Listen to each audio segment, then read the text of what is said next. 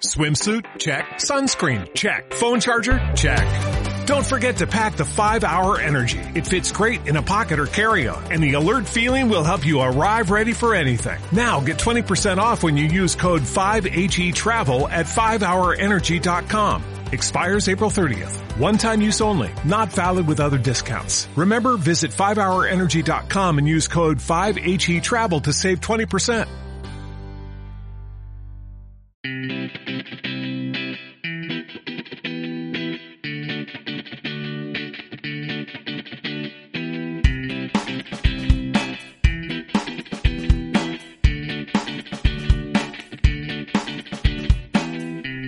Bienvenidos a Sostenibilidad y Familia.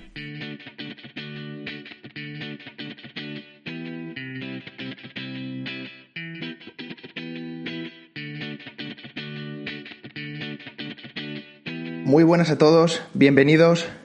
Hola, buenas tardes, ¿cómo estamos? Bienvenidos al siguiente capítulo. Va a ser muy interesante este capítulo. Vamos a hablar de la contaminación en los océanos. Desgraciadamente muy interesante, porque hay muchísimo que hablar y ojalá no tuviéramos nada que hablar de este asunto. Efectivamente, hemos, hemos indagado un poquito y, la cantidad de temas y de minutos que podríamos gastar aquí es tremenda, ¿no?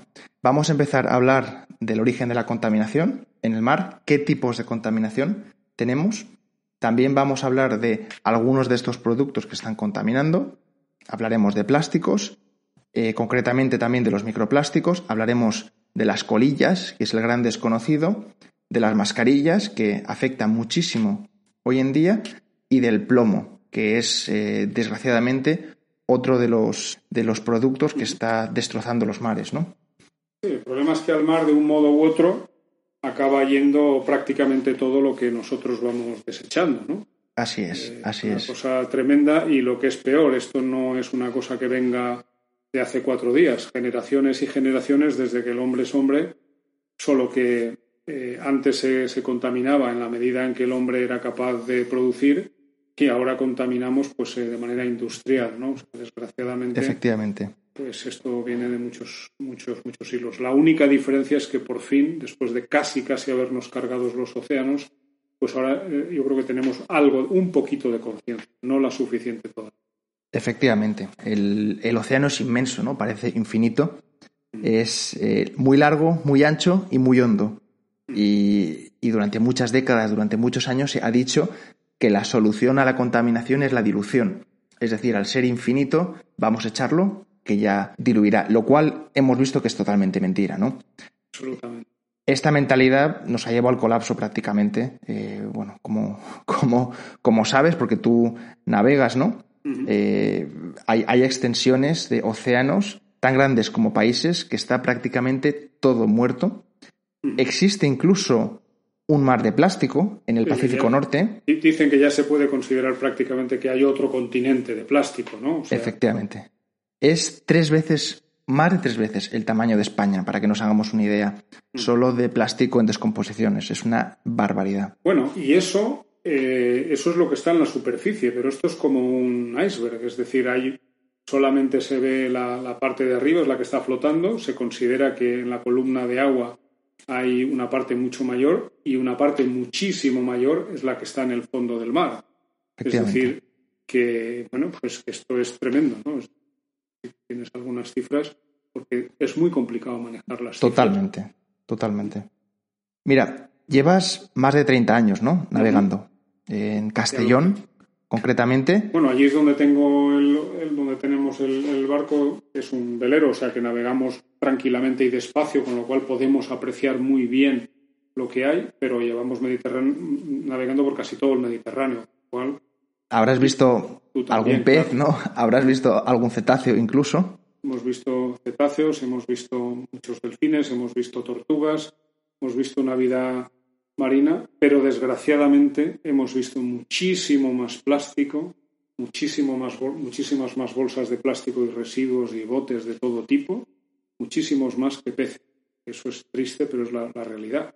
En estos 30 años, ¿cuándo has visto el mar más vacío? Que hayas dicho, esto está realmente mal. Pues mira, eh, cada vez, yo creo que cada vez vamos viéndolo peor. Es verdad que hay momentos puntuales, por ejemplo, tú has venido conmigo navegando y has visto qué ha pasado después de una tormenta, una fuerte tormenta de, agua en la costa mediterránea. Eh, nosotros hemos estado pocas, unas pocas horas después de una tormenta que nos ha pillado en el mar y hemos visto unas pocas horas después cómo se ha puesto eh, el mar ha estado tremendamente lleno de residuos. Te dan ganas de llorar, te dan ganas de llorar de ver todo lo que es capaz de, arrastrar ese agua hacia el mar. de todo tipo de cosas, claro. Todo, lo que está. Y fundamentalmente plástico. Eh, pues te voy a decir una cosa. Eso es lo sólido grande que ves. pero hay mucho más. Están los plaguicidas, herbicidas, fertilizantes químicos, detergentes, combustibles, aguas residuales. Y eso es mucho más complejo que ver, pero también está, incluso en las grandes tormentas, también va, a ir de la tierra al mar, ¿no? O sea que eh, eh, el, problema es más incluso que las típicas bolsas que, nos vamos a encontrar en el océano. Así es, mira, se considera, he sacado unas cuantas cifras de una fundación que se llama Aquae, eh, seguro que tú tienes más, pero se considera que 100.000 animales marinos mueren por plásticos cada año, solo por plásticos, además de todos esos otros contaminantes que tú has Hay más de 700 especies marinas que están amenazadas. Y, en 2025, es decir, dentro de cuatro años, se estima que por cada tres toneladas de pescado eh, habrá una tonelada de plástico. Qué barbaridad. Fíjate la barbaridad que es esa. Pero es que si seguimos este ritmo en 2050 ya habrá más plásticos que pescado. Es tremendo. Es decir, esto es eh, una barbaridad. Hay, solo en la superficie se estima que hay más de 23.000 toneladas y luego las, eh, los microplásticos eh, bueno, es tremendo. La, el, el, 95% de los residuos ahora mismo son microplásticos. Esos no se pueden ni medir. Sí, Esos los tenemos ahora mismo dentro del cuerpo, o muchos de ellos. Es cualquier persona que esté mínimamente sensibilizada con este tema entenderá lo grave, ¿no? La, la situación en la que estamos ya. Eh, es, es, tremendo. Bueno, algunos de los contaminantes que hemos ya mencionado, eh, que son más malos, son quizás también los más desconocidos, que son los fertilizantes agrícolas, ¿no? Estos son ricos en nitrógeno y que hacen que cuando vienen de las tierras del interior y llegan eh, al mar, pueden ser por ríos, por aguas residuales, aguas subterráneas, pues provocan el crecimiento de algas, ¿no? Que acaban matando al resto del ecosistema, acaban consumiendo todo el oxígeno y asfixian al resto de vida marítima que está alrededor. El ecosistema, por tanto, queda desestabilizado, queda roto y, puede hasta morir totalmente el, ecosistema. Hay más de 400 zonas totalmente muertas por esta situación en el planeta.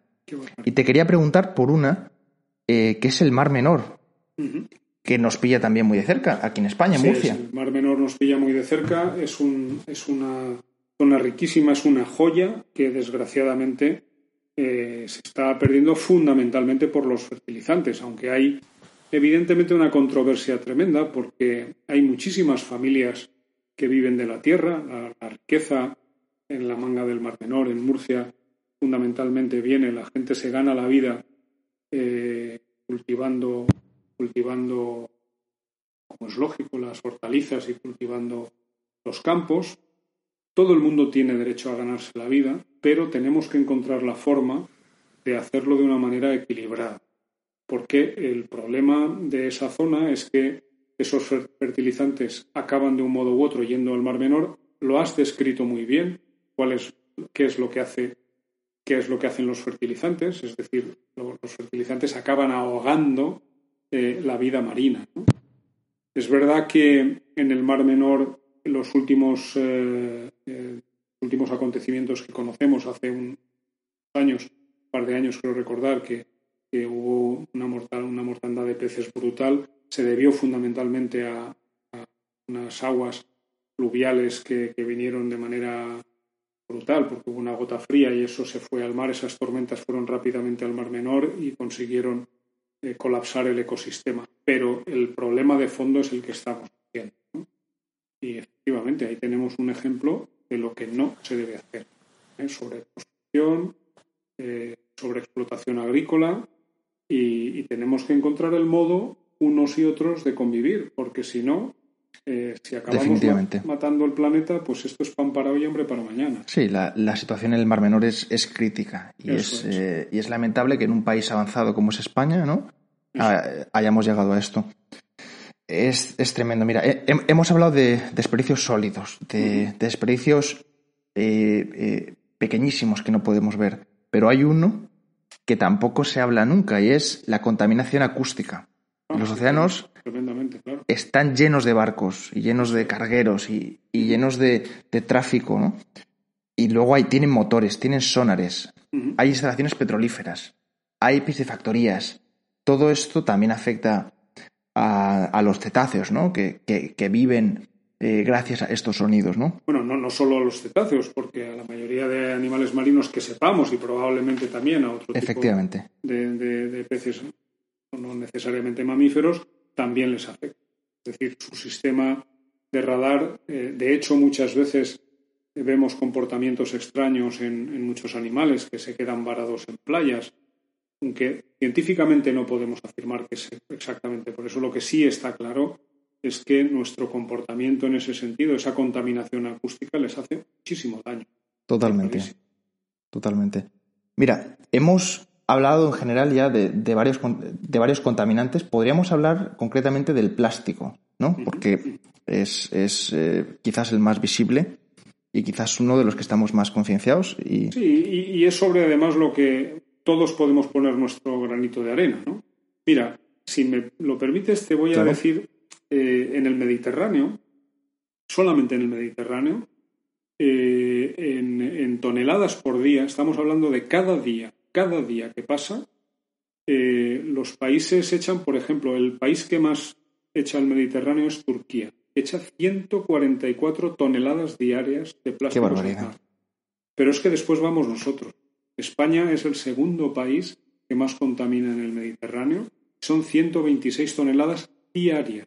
Qué vergüenza. vertidas. Luego Italia, Egipto, Francia, etcétera, etcétera. Es decir, todos los países ribereños estamos llenando el mar de una manera tremenda. pues eso es un tema que tenemos que abordar. O sea, tú has navegado conmigo eh, a vela, hemos ido navegando y las, la, pena, la enorme pena que te da ver el mar lleno de bolsas de plástico que hemos echado nosotros. Que hemos echado nosotros. Es, mira, es tremendo. Yo creo que también el tema es en la cantidad de, plásticos que producimos y que consumimos, ¿no? Ahí también radica la, la problemática, mira, el ser humano ha producido 8.300 millones de toneladas de plástico desde los años 50 y esta producción ha sido exponencial, principalmente en los últimos años. ¿Cuántos son 8.300 millones de toneladas?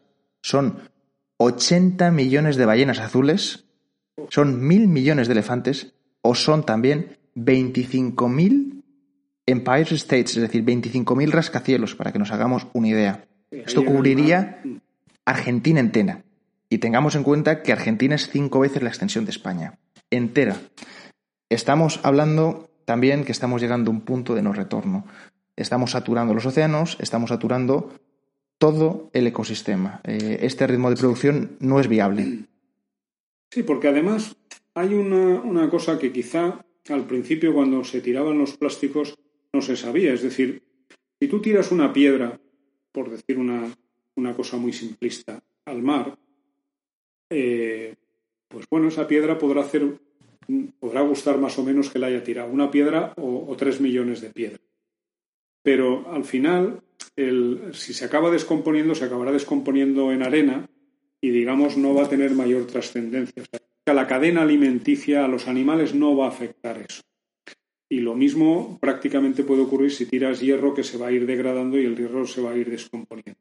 ¿Cuál es el problema? El problema es que la descomposición de, los plásticos se hace eh, hasta que llega a ser microplásticos, ¿no? Y esos microplásticos, como muy bien has dicho antes, pues van entrando en las diversas cadenas de, alimentación eh, de tal manera que hay algunas que sí que tú ya coges peces y los puedes en sus vísceras ver viendo, pero ya hay algunas que van a acabar en nuestro torrente sanguíneo, ¿no?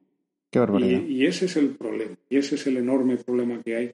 Vamos, no solo que, nos está que nos estamos que ya corremos peligro nosotros también. Pero bueno, eso sería un problema añadido, porque el, drama es que nos estamos cargando las especies.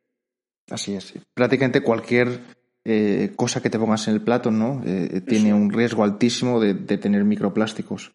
Mm. Y, y, es, y es una desgracia, pero ya no por nosotros, sino también por todo el ecosistema, todos los, los peces, mamíferos que están en el mar y están sufriendo por nuestra culpa. Eh, cualquier europeo que coma marisco de forma habitual comería aproximadamente 11.000 microplásticos al año. Fíjate. O sea, nosotros mismos estamos contaminados y, hay peces, hay especies de peces que están incluso más afectadas que otras, ¿no? Que, se puede incluso llegar a desaconsejar el consumo por, eh, los microplásticos. hay un dato que es que el 90% de las muestras de sal tomadas a nivel mundial eh, es un estudio de Greenpeace, por cierto, tenía microplásticos, es decir, que prácticamente todo el mar, eh, sin excepción, está lleno de microplásticos. Sí. Y quería hacer un, pequeño inciso, ¿no? Eh, ¿Dónde radica el problema? ¿De dónde viene? Y, de nuevo, viene de que, de que consumimos demasiado plástico. ¿Y por qué? Porque el plástico tiene una vida, una vida útil muy, muy corta. Solo reciclamos un 9% del plástico producido. El, el otro 12% se quema y el 79% restante se esparce en vertederos. Y cuando digo vertederos ya sabemos dónde va a acabar mucho de eso. Sí, de un modo u otro la inmensa mayoría acaba en mar, claro. Efectivamente. Sí, aquí el, el problema de raíz, ¿cómo, porque hemos hablado ya de, dónde está el problema y ahora habría que ver la solución. ¿Qué es lo que dicen los expertos que podríamos hacer? Bueno, yo creo que tampoco hace, falta ser muy, muy experto para decir que la, si esto es una cadena, una cadena que va desde que se produce, eh, luego se consume y luego se desecha y luego acaba en el mar, pues evidentemente eh, yo creo que en, en, todas y cada una de estas fases hay que hacer un esfuerzo. Lo primero se debe de producir menos Así es. Y, bueno, ya hemos dado un, pasito, es un pasito pequeño, pero si ves, eh, en Europa se ha prohibido, desde al principio nos pareció, fíjate, como suele pasar en estos casos, ¿no? Cuando se prohibió dejar de fumar. La gente se echaba las manos a la cabeza, iba a ser la ruina de miles de familias, de miles de empresas, ahí iba a haber muchos problemas. Y cuando se prohibió que, que simplemente que, en las, que las bolsas se dieran gratuitamente en los supermercados. Oye, Mm, fíjate qué curioso, mm, basta que te cobren unos poquitos céntimos, porque verdaderamente eh, ahora sabes que ya no es, eh, es, obligatorio en Europa que te cobren eh, por, darte una bolsa de plástico.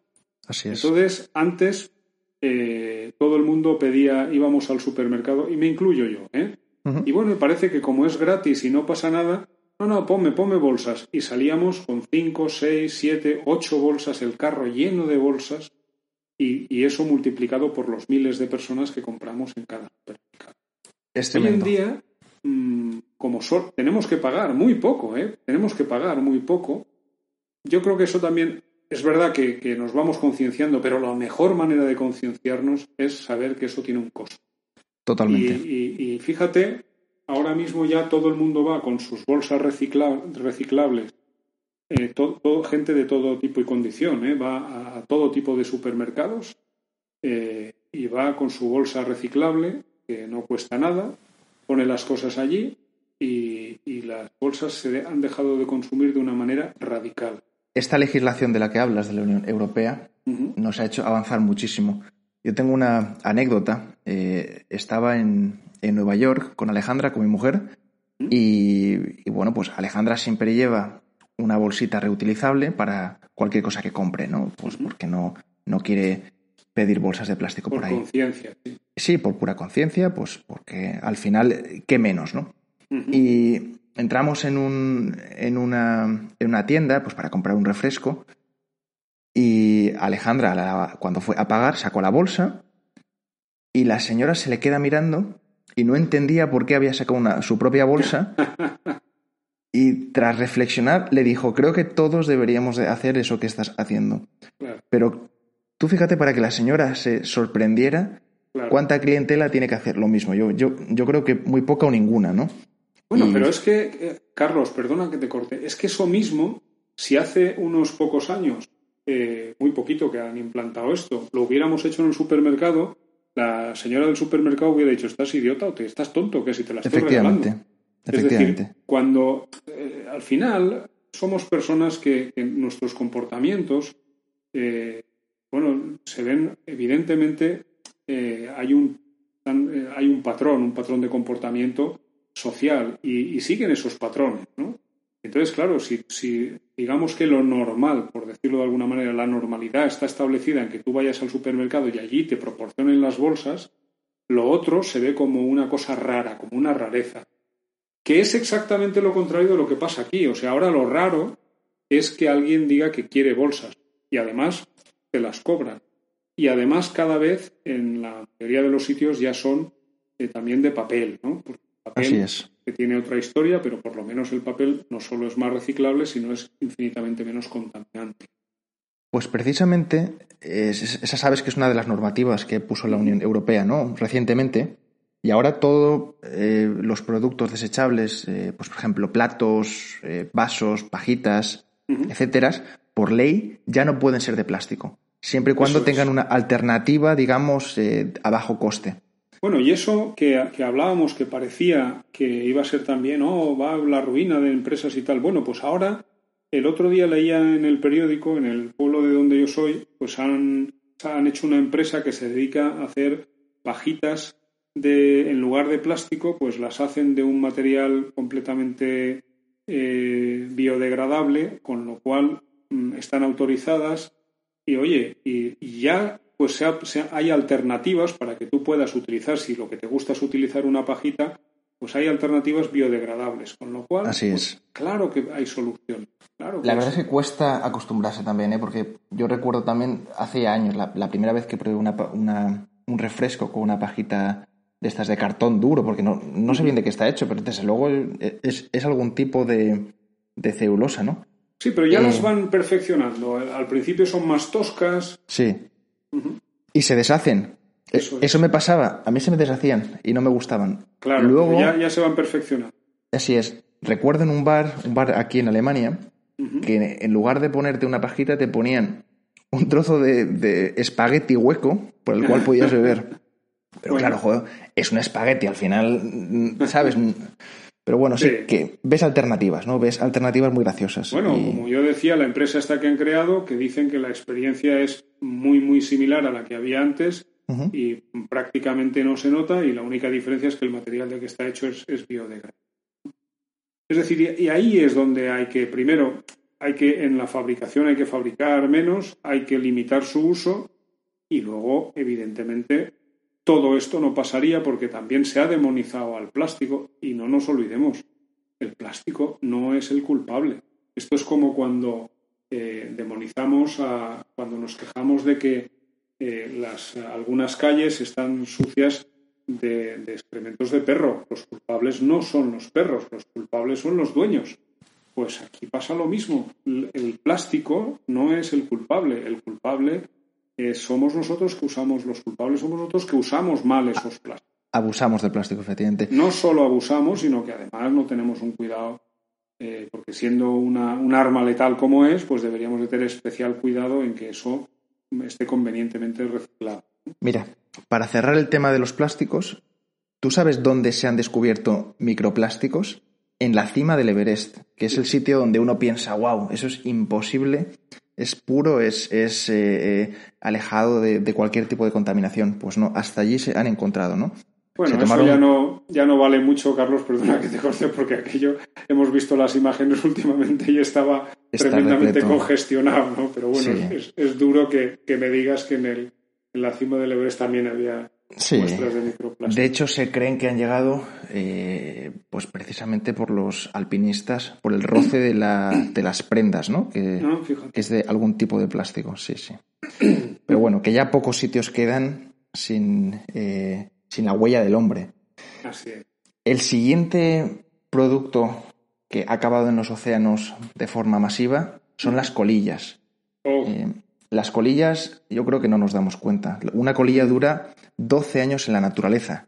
Son súper tóxicas, ¿no? Porque una colilla, obviamente, ha estado en contacto con el humo, que tiene todo tipo de contaminantes, Y una sola colilla puede contaminar hasta 10.000 litros de agua, para que nos hagamos una idea. Bueno, y además en el mar aún se conserva mejor, porque como no las ataca el sol y digamos el, eh, están hasta, hasta más protegidas, con lo cual aún, aún duran más, ¿no? Así es. Hombre, 10.000 litros de agua, pero es que se tiran al año 5 millones de colillas al mar. Y es que hay 70 millones de colillas en el medio ambiente ahora mismo. Estamos hablando de cantidades que son brutales, ¿no? Es el residuo más abundante a escala mundial generada por el ser humano, claro. Y, y bueno, pues tirar una colilla es un gesto totalmente habitual en nuestro día a día, ¿no? Y, eso... Eh, ya, ya empieza a ser, afortunadamente todo esto es un problema de educación, ya empieza a ser eh, estar muy mal visto que alguien tire una colilla en la calle. Sigue habiendo como todo, pues países más educados.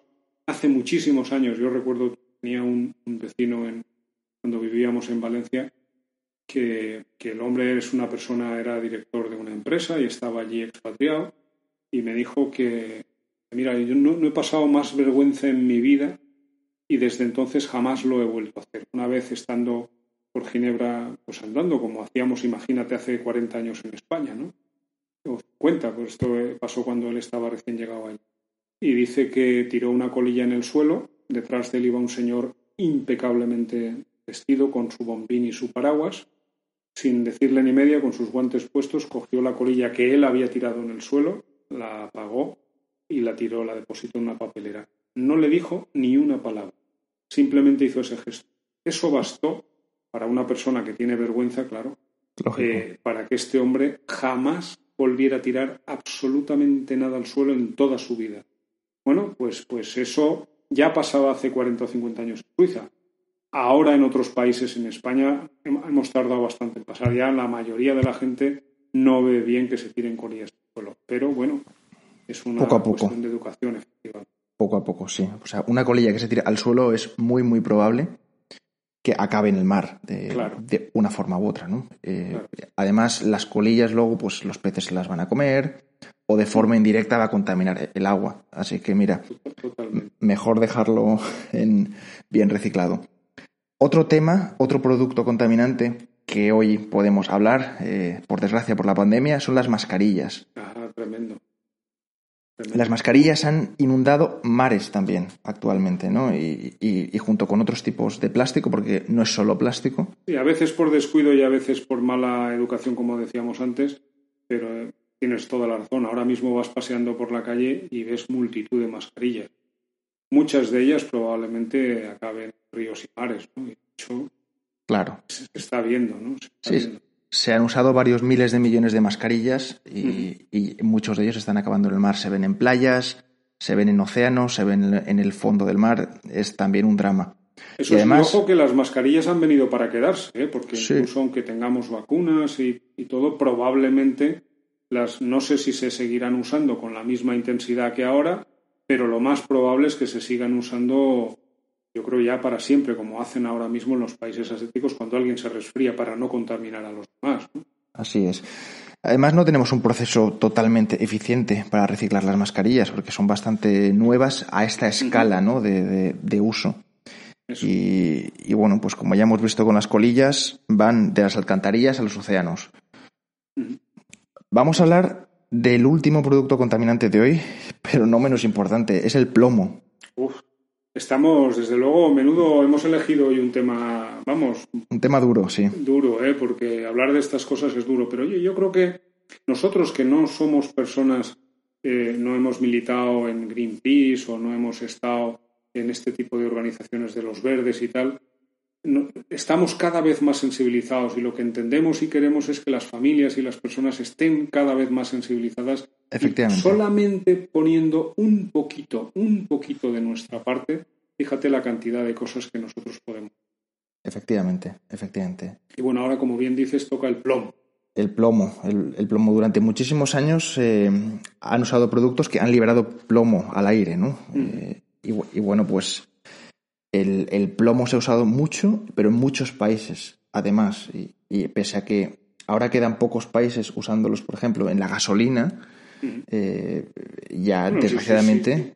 Y se usaba hasta en las tuberías que se ponían en las casas, ¿no? De hecho, en muchos países al fontanero se le llama el plomero, ¿no? Así es. Y, así y- es. y- y- y fíjate que ahora eh, te dicen que no tomes un atún rojo, que no tomes eh, pescados grandes porque están contaminados por Bueno, plomo. es una de las consecuencias que ha tenido eh, usar el plomo de manera también eh, abusiva. Te voy a decir un dato eh, bastante fuerte, ¿no? Es en los últimos tres siglos, que podemos considerar que es desde que hemos empezado a usar el plomo en mayor medida, ha subido el nivel de plomo en el medio ambiente más de mil veces. Hostia, Es un dato bastante duro también. es, es brutal. Quería preguntarte por una cosa. Eh, ¿cómo, fue la transición en los coches de gasolina eh, con plomo a sin plomo?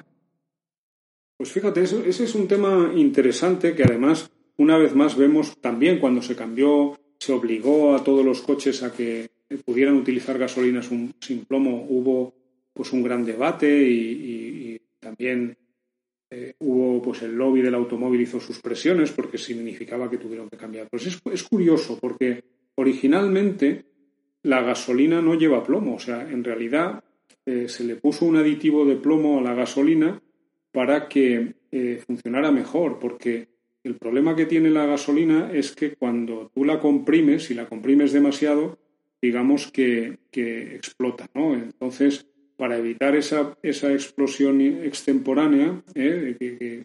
pues lo que, lo, que lo que hicieron es añadirle un aditivo, y ese aditivo llevaba fundamentalmente plomo. Y así estuvo durante muchísimos años con ese aditivo funcionando. ¿Qué pasa? Que en un momento determinado se inventaron los catalizadores para poder hacer que los gases que salen, los gases contaminantes que se emiten después de la, de la explosión, eh, pues se pudieran quedar parcialmente o transformar en otros gases no tan contaminantes y para eso se utilizaron los, cataliz- los catalizadores. Pero hete aquí que ese plomo estropea los catalizadores. Y entonces, eh, además de contaminar, estropeaba los catalizadores, por tanto, fue necesario cambiar ese aditivo para evitar, digamos, ese antidetonante, para evitar que detonaran antes de tiempo, pues cambiaron de aditivo. Se puso otro aditivo en lugar de, de utilizar el, el plomo. ¿no? Tremendo. Y, y esa fue la, la- la- la transición, que también, bueno, pues ahora incluso los coches que, que solo funcionan con gasolina con plomo, se le pone otro aditivo y ya está, ¿no? Y no pasa absolutamente nada. Y pueden seguir funcionando tranquilamente. Tremendo, decir, tremendo. eh, El plomo, hay que decir que una vez está en la atmósfera, viaja por todo el globo, ¿no? Eh, acaba en el agua, acaba en la tierra, sigue en el aire, pero en el capítulo que nos afecta hoy es en el agua. Y eso precisamente se lo comen también los peces que nosotros mismos nos, ac- nos acabamos comiendo.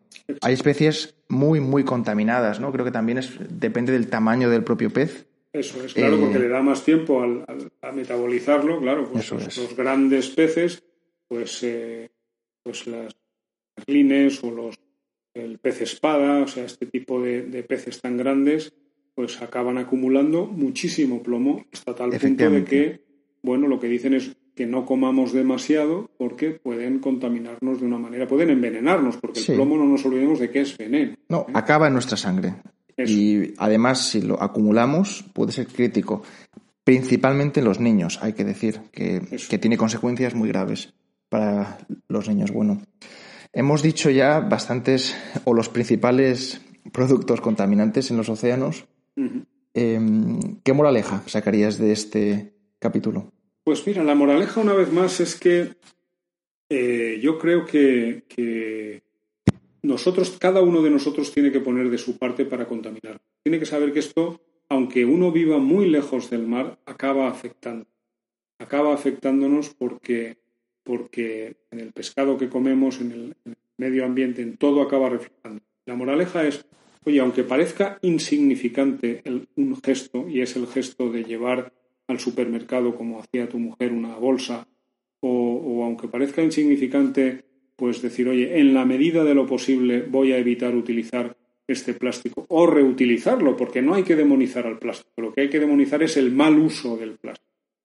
En la medida de lo posible, la moraleja es, oye, no lo hagas tú, no lo haré yo, y ya seremos dos menos los que contaminen. Bueno, es, es un buen- es una buena forma de acabar el capítulo de hoy. Muchísimas gracias por escuchar este capítulo y nos vemos en el siguiente. Muy bien. Gracias a todos y hasta la próxima vez. Gracias por escuchar Sostenibilidad en Familia.